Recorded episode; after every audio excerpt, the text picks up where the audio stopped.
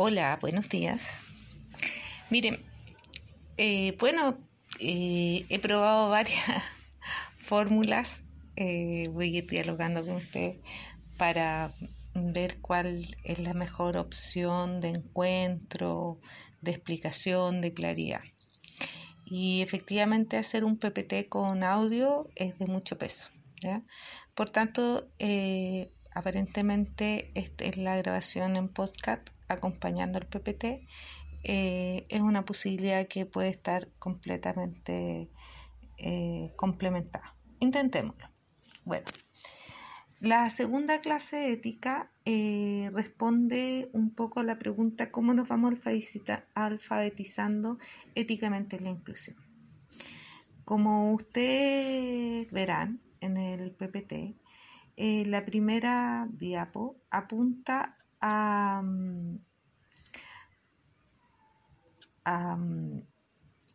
a, repasar un poco lo que se, se plantea en el, del punto de vista de la clase pasada. ¿Con qué se quedaron ustedes eh, en, el, en relación al texto que imagino que todavía están procesando y eh, completando su reflexión? Bueno, como ustedes verán en la tarjeta de entrada hay tres preguntas. Una, es una breve reseña que aprendiste en la clase pasada, eh, especialmente considerando que el texto un poco era introductorio en términos de que eh, el maestro ignorante hace una crítica a la educación chilena, o sea, a la educación en general, a la forma y a la experiencia, cómo se desarrolla la pedagogía. Eh, al menos yo me quedé con eso, eh, no sé ustedes. Les doy un tiempo para pensar y recapitular ustedes como que consideren importante de ese texto. De alguna manera, eh, la experiencia del maestro ignorante va perfilando la importancia que tienen los valores, las actitudes y las competencias respecto a un profesor. ¿Cuáles son las eh, las preguntas, las relaciones que tiene con el estudiante y que todas tienen un carácter que no es disciplinar propiamente tal. O sea, no se responde desde una disciplina, sino que se responde desde los planteamientos éticos, desde la filosofía. Eh, desde ese punto de vista, eh, ¿cuál sería el concepto central que ustedes podrían integrar entre el maestro ignorante y eh, las habilidades, el perfil de un profesional. Para mí, en este caso, es qué es ser profesor, qué es ser educador diferencial o qué es ser educadora diferencial. Cuáles son los componentes, cuáles son las actitudes y valores que tienen que cumplir, cuál es el rol que tenemos nosotros al interior de una escuela, eh, precisamente teniendo un eh, este gran paraguas que es la inclusión, el que estamos transitando como sociedad. Eh, y por otro lado, también me gustaría que me respondieran, eh, en el foro lo voy a colocar, qué perspectiva tengo de este curso. Para ir eh, retroalimentando, ya que necesitamos algún feedback, alguna relación que vayamos construyendo eh, conjuntamente este curso. En una segunda eh, diapositiva, eh, vuelvo a reiterar un poco respecto a nuestro perfil de ingreso, de egreso, perdón, en términos de que nuestro gran perfil es el desarrollo profesional.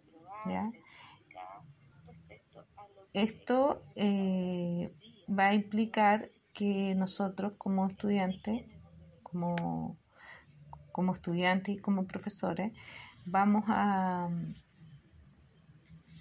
apuntalar a cuáles van a ser nuestras actitudes y nuestras habilidades, cuál es nuestro rol también desde el punto de vista de la transformación de la cultura institucional hacia la inclusión, eh, cómo también somos cooperadores y desarrollamos una actitud colaborativa al interior de la escuela.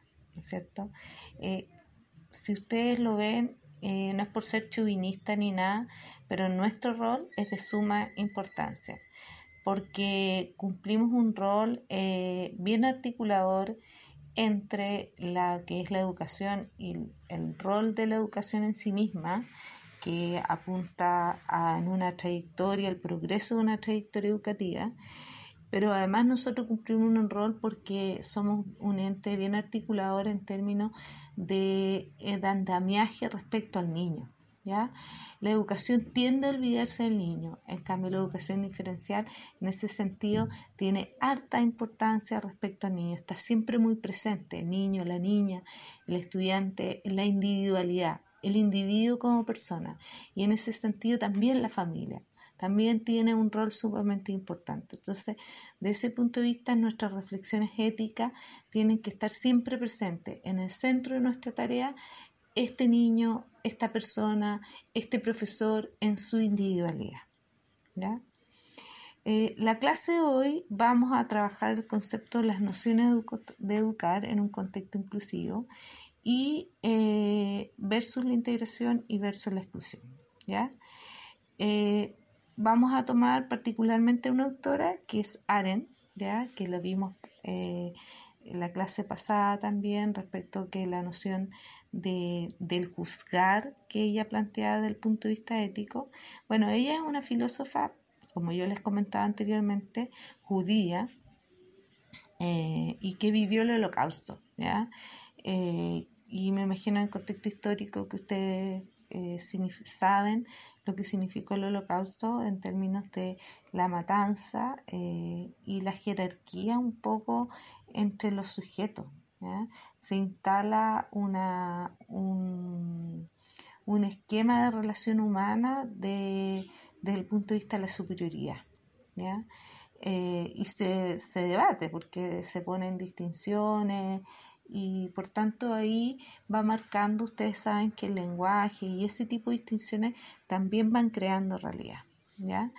Eh, en ese contexto, Aren dice que educar es un problema político de mayor magnitud, puesto que tiene una real importancia que no queda solamente reducido al espacio educativo de la escuela, sino que ella está constantemente vinculando la educación con la sociedad. Y uno de los cuestionamientos eh, éticos que debate es un poco la relación entre adulto y el niño en el campo educativo. ¿ya? ella establece una relación, dice que hay profesores de autoridad y, también hay una distinción entre la competencia del profesor. Ya la, autoridad, ella la establece en el sentido de que dice que eh, hay una responsabilidad ahí del docente, porque el docente no es el que tenga el poder o, es, o el niño es el, el mundo del niño es el docente o es la escuela, sino que la responsabilidad que ella le otorga al profesor es cómo este docente eh, le enseña ese mundo y ese mundo que tiene un pasado, un presente y un futuro, pero además no se lo enseña desde la perspectiva del transmitir, sino que también desde la perspectiva del educar en la responsabilidad de su mundo. Y cuál es la responsabilidad de ese niño o niña en él, ¿ya? Por, tanto, él, ella cree que em, no es una autoridad que uno tenga que ceder a los niños, ¿ya? Efectivamente hay una relación entre el niño, el profesor y el adulto en general, donde el, el adulto tiene que tener una autoridad, pero no una autoridad entendida eh, desde el poder, desde el autoritarismo, desde la verdad absoluta, donde cierra todas las posibilidades de relación. Ella ahí en ese momento dice que cuando uno entra en ese tipo de relación ya no hay ni un vínculo con el niño. ¿ya? Por otra parte, también establece, como decíamos, la distinción entre autoridad y competencia.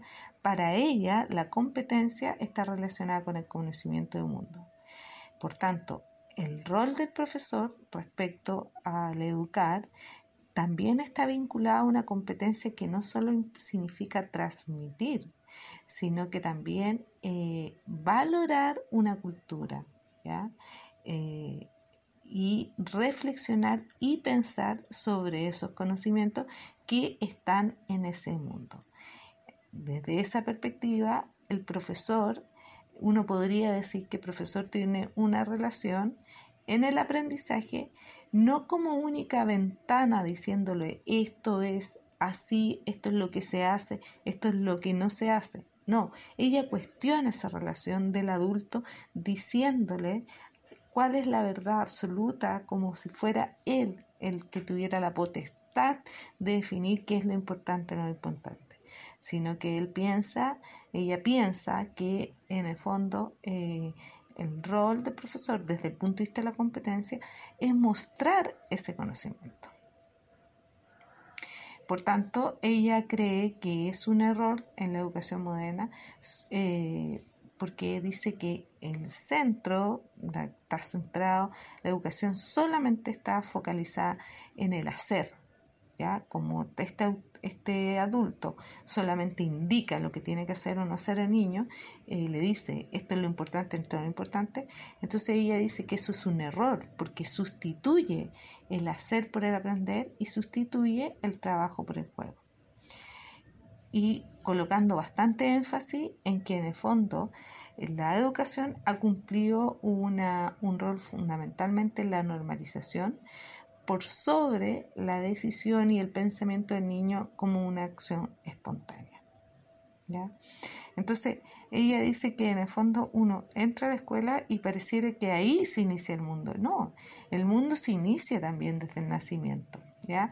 Es bien profunda, tiene hartos aspectos que eh, relaciona, critica a John Dewey también respecto al progreso. John Dewey es un, es un pensador psicólogo norteamericano que establece una relación del educar con el progreso y la democratización. Eh,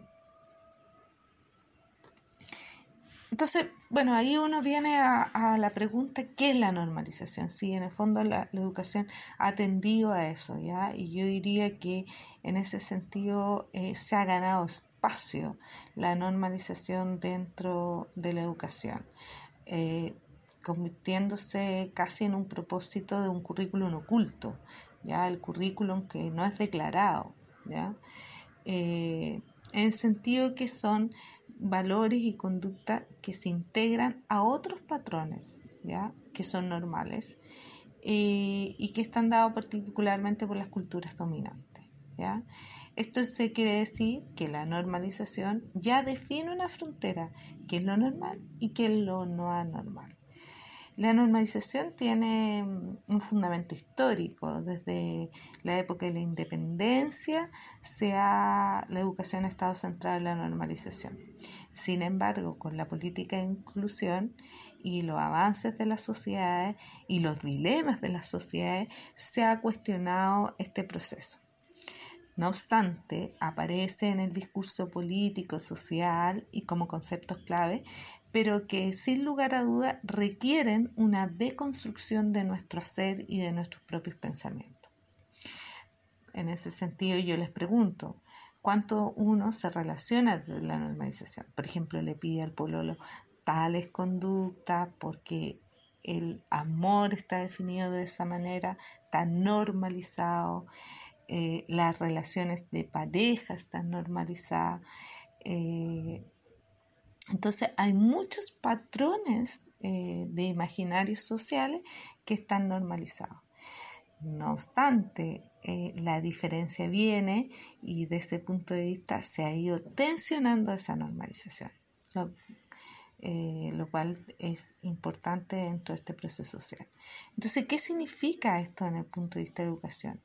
Bueno, la normalización, como dijimos, es alguien que, si alguien está normal, está centrado en el déficit, le falta algo, tiene una carencia, hay un hándicap, ¿ya? Y por tanto, esa educación, como está centrada en el déficit, solo busca que para reducir esa brecha, normalizarlo y cómo lo normaliza, homogenizándolo, ¿ya?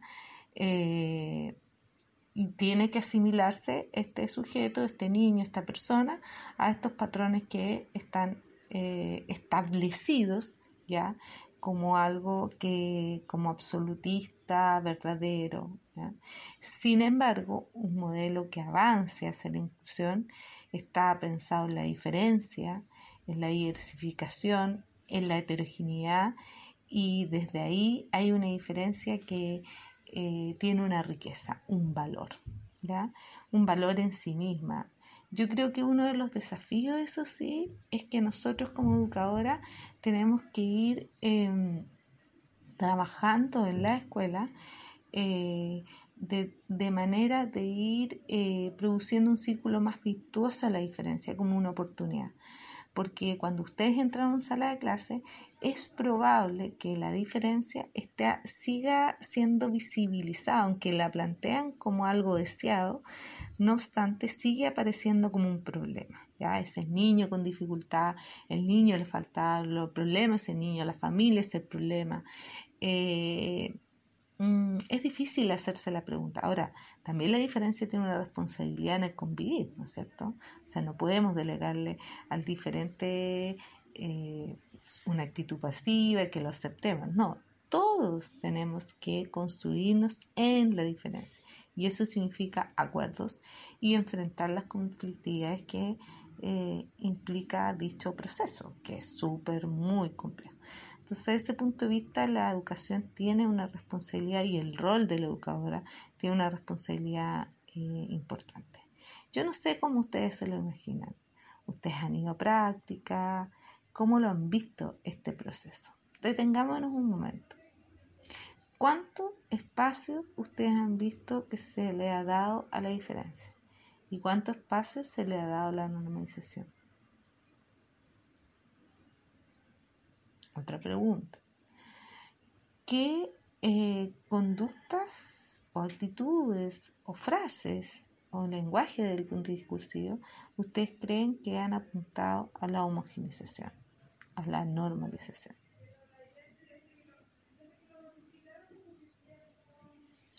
Bueno, son muchas las interrogantes que se nos vienen. En la siguiente lámina les colocó la noción de educar desde la igualdad, la equidad y la inclusión.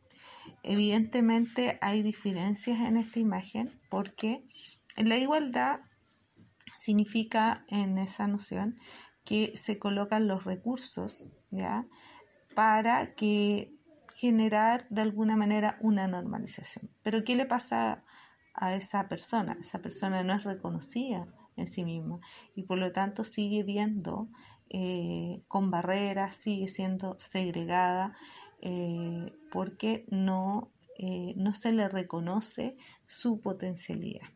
¿ya? Eh, sin embargo, igual se habla sobre la noción de, igualdad de oportunidades, que es distinto, y desde ahí hay enfoques distintos para abordar la igualdad de oportunidades. ¿Cómo se iguala la oportunidad? Desde la igualdad se colocan más recursos, o sea, solo consiste en dar más recursos. ¿ya? Aparentemente no. Aquí colocaron cajones, son los mismos recursos para todos, de igualdad de condiciones, pero siguen habiendo diferencias, porque los contextos son distintos. En una segunda avance o proyecto como país, se dio énfasis en la noción de educar respecto a la equidad. Fíjense en la imagen. ¿Qué significado? La equidad como una eh, posibilidad de acceso, que tengan la posibilidad de ver, que todos aprendan, que todos eh, accedan a la educación. ¿ya? Y en ese sentido se ha avanzado mucho en este país respecto a las políticas de equidad, ¿no es cierto? Eh, pero ¿qué pasa? ¿Cuánto tenemos que condiciones, materiales, recursos, tenemos que proporcionarle a ese que está en desigualdad de condiciones? ¿Por qué tampoco es considerado el otro como, eh, en, digamos, las mismas condiciones, en sus características? Es un avance importante, significativo, pero no eh, reconoce tampoco las características de ese contexto. Lo iguala de alguna manera a ver todo desde el mismo lugar, eh, una misma cancha. ¿Y qué pasa en la última imagen? ¿Qué ocurre? Es distinta, ¿no es cierto? porque aquí eh, no es necesaria la proporción, pero está pensada ya como abierta desde para que todos tengan la posibilidad, de acuerdo a sus características, a ver. Entonces, hay una diferencia entre el concepto de igualdad, equidad e inclusión.